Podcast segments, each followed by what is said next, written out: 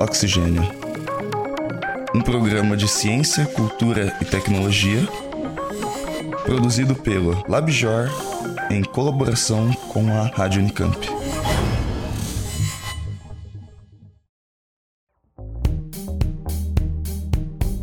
Arroz, feijão, milho, soja, cana. Essas culturas são a base da nossa alimentação. Mas pragas, doenças podem devastar as plantações e causar grandes prejuízos na produção desses alimentos e também para a própria economia. As perdas podem chegar a centenas de bilhões de dólares por ano. E muitas vezes, quando um microorganismo causa uma doença numa plantação, o problema é resolvido com pesticidas. E os pesticidas, eles matam os microorganismos invasores, mas também podem ser venenosos para o meio ambiente para as pessoas que trabalham nas plantações ou que consomem os alimentos. E, como você pode imaginar, esse cenário não é um dos mais ecológicos. E hoje eu tô aqui para tentar entender como que os cientistas estudam a relação entre os microrganismos e as plantas, é, na tentativa de desenvolver melhores formas de controles de doença. Eu sou Maria Letícia Bonatelli e está começando o Oxilab Defesa Vegetal. Nesse programa, eu conto com a colaboração de uma super especialista. Meu nome é Cláudia, eu sou professora do Departamento de Genética da Escola Superior de Agricultura Luiz de Queiroz, que faz parte da Universidade de São Paulo. Eu sou bióloga de formação, tenho mestrado e doutorado em genética e melhoramento de plantas. Para começar, eu quis entender uma coisa. Ok, doença é ruim. Mas então, quando o microorganismo está lá na planta, significa que a planta está doente? Na verdade, a regra é os microorganismos serem bons, benéficos para a planta. É, ser patógeno de uma planta é uma condição excepcional. A gente tem muito mais organismos bons do que organismos patogênicos, como acontece com a gente também, é o mesmo caso. Bom, legal. É, para as plantas, esse número ele não é muito claro. É, mas estima-se que muito, mas muito menos de 1% dos micro-organismos é, sejam capazes de provocar doenças nos seres humanos. E assim, para a planta, é comum mesmo que a gente não saiba exemplos de micro-organismos benéficos, né, que auxiliam a planta. Mas quem nunca ouviu falar é, para tomar uma bebida láctea com lactobacilos vivos que podem ajudar a nossa flora intestinal? É, para as plantas, eles são um pouquinho diferentes. Eles podem promover o crescimento das plantas ou proteger mesmo ela contra as doenças. E o legal é que muitos desses microrganismos, ponta firme, já são utilizados nas plantações. Mas fato é que, mesmo sendo a minoria, os microrganismos patogênicos, né, aqueles que causam as doenças nas plantas, eles podem causar muitos prejuízos para a agricultura. É, um, um dos maiores problemas da agricultura é a presença de doenças e pragas, né? Porque a agricultura, pelo próprio sistema de, de, de monocultura, né? Quando a gente quebra um ecossistema, esse é o talvez o maior problema que a agricultura enfrenta no dia a dia. Né? Os produtores têm esse problema. E o que a professora Cláudia se refere quando ela diz quebrar um ecossistema é justamente por conta da adoção do sistema de produção agrícola é, de monocultura, onde a gente tem a plantação de uma só cultura.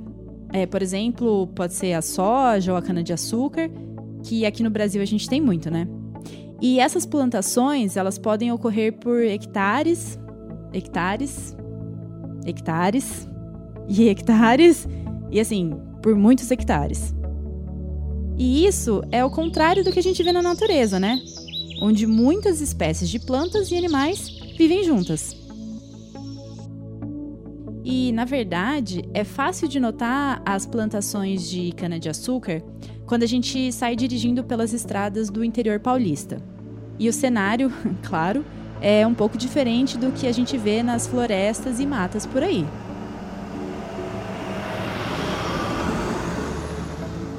Bom, e particularmente a cana-de-açúcar, ela é uma planta de interesse para a professora. Então, a cana, ela é uma planta bastante rústica, né? A cana como a gente conhece no campo hoje, as que a gente fala que são as variedades modernas, ela não existe como tal desde a sua origem, né? Ela é uma mistura de, de várias espécies, na verdade, que foram melhoradas pelo homem para a gente ter esse essa planta que a gente conhece hoje como cana de açúcar, né? É, a cana é bastante robusta no campo. É, a gente precisa de um manejo relativamente simples comparado a outras culturas. A gente não usa fungicida ou é, pesticidas, né, muitos para é, conseguir controlar a cana, as doenças na cana. Bom, assim, não exatamente a cana-de-açúcar. A professora Cláudia, ela me contou que a linha de pesquisa do laboratório dela é focado em uma doença chamada carvão que ela é causada por um fungo que tem o nome Sporosorium cetaminium. E eu quis saber, assim, exatamente o que a pesquisadora e os alunos estão interessados em saber. Então, entender qual é a comunicação, como é que é essa comunicação entre o microorganismo e a planta, é importante para a gente tentar novas estratégias de manejo ou de alterações genéticas, né, melhoramento, se for o caso.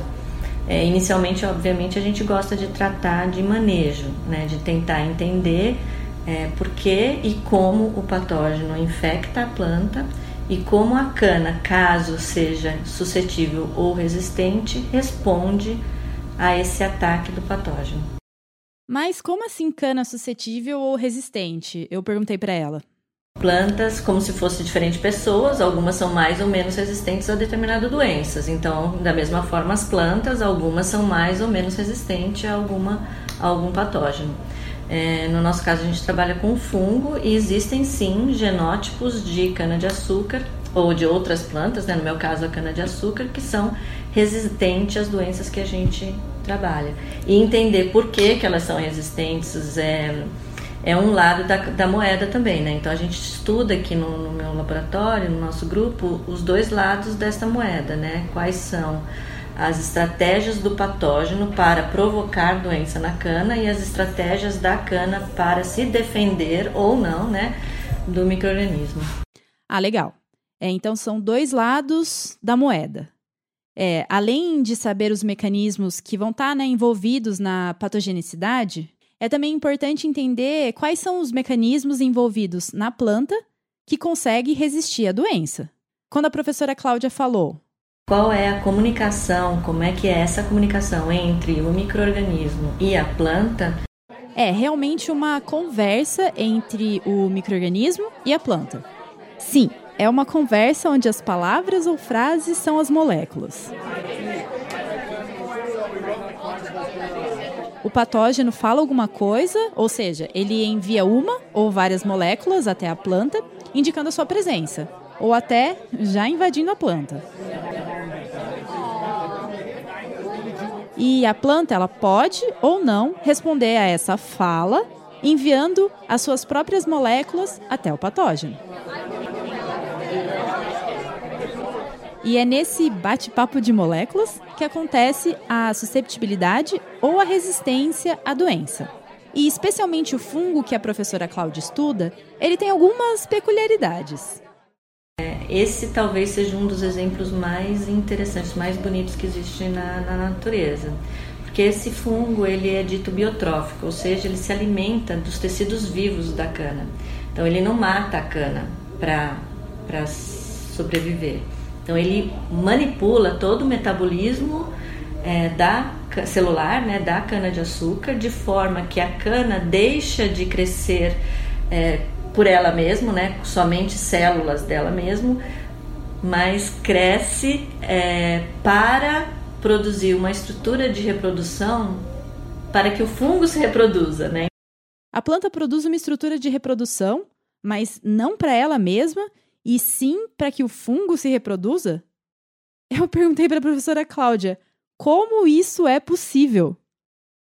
Então, o que, que acontece? O fungo penetra na cana-de-açúcar, faz uma série de modificações no metabolismo celular, de forma que a cana entende que ela precisa reproduzir é, e formar flor No entanto, isso é o fungo que está falando para ela, ou que de alguma forma as moléculas estão interagindo de forma que essa seja a percepção da cana-de-açúcar e ela muda do seu estado vegetativo para reprodutivo. No entanto, é, antes dela florescer, o fungo usa essa, é, todo esse aparato que foi é, foi modificado, né, que foi preparado para a cana florescer, ele usa para a própria esporogênese, para o próprio florescimento, vamos dizer assim, né, que é a produção dos seus próprios esporos. Mas como que fica essa estrutura de reprodução que o fungo faz na planta? Eu quis saber. E essa estrutura que é formada na cana-de-açúcar, ela é bastante grande, ela pode chegar, ela sai do ápice né, da cana-de-açúcar e pode chegar até 2 metros de comprimento em plantas mais suscetíveis. E é uma estrutura que parece uma folha, mas uma folha bastante lignificada, ela tem mais um jeitão de graveto, assim, é bem pretinho. E o nome da doença carvão vem porque essas estruturas que são assim bastante pronunciadas na planta, né, é, produzem bilhões desses teleósporos, dessas estruturas de reprodução que são pretinhas e são bem minúsculos, parece como fosse cinzas de carvão mesmo. Né? Então, aquela quando a cana queima e a gente vê aquelas partículas que ficam aí pelo ar, no chão, né? em casa, quando a gente tinha queimada da cana de açúcar, é, se você entra num campo que tem cana com carvão, você sai assim, todo chamuscado mesmo de sim, parece cinzas de carvão, mas na verdade são esporos do fungo. Nossa, parece que o fungo que provoca a doença do carvão aprendeu mesmo como manipular a cana-de-açúcar. Mas, assim, eu quis saber, será que a cana-de-açúcar também não tenta, não sei, manipular o fungo de volta? Será que a planta não tenta se proteger desse ataque? Existem moléculas da que a cana produz que são antifúngicas. A gente não testou essas atividades ainda e a gente está procurando tentar entender como essas moléculas são produzidas dentro da cana. Mas elas são moléculas conhecidamente como é, antifúngicos. Então, assim, essas moléculas que a professora falou, elas são antifúngicas e podem ser utilizadas pela planta para se defender, então, de um ataque do fungo. Bom, é claro que elas ainda precisam ser melhor estudadas, é, testadas em laboratório. Mas eu perguntei para a professora Cláudia, qual a perspectiva sobre essas moléculas? Seria interessante se realmente a gente conseguir isolar esses metabólitos, ou quem sabe até sintetizar metabólitos como esses, a gente consiga de alguma forma conduzir algum tipo de manejo com moléculas como essas, que seriam é, melhores do que outras moléculas sintéticas, né? já que são moléculas que seriam é, semelhantes àquelas produzidas pela própria cana-de-açúcar. E futuramente, quem sabe, não vemos um produto nas prateleiras para controlar o fungo do carvão da cana-de-açúcar, né? Bom, se você gostou dessa pesquisa e quiser saber mais, na descrição do programa tem alguns links interessantes sobre algumas publicações do grupo de pesquisa da professora Cláudia Vitorello. E se você gostou do nosso episódio, vai lá no iTunes ou em qualquer outro aplicativo que você usa para ouvir podcasts e deixe o seu comentário e a sua avaliação para Oxigênio. Conta para os seus amigos também. E não se esqueça que você pode mandar mensagem para a gente pelo Twitter, Facebook ou Instagram. Fala com a gente e até a próxima!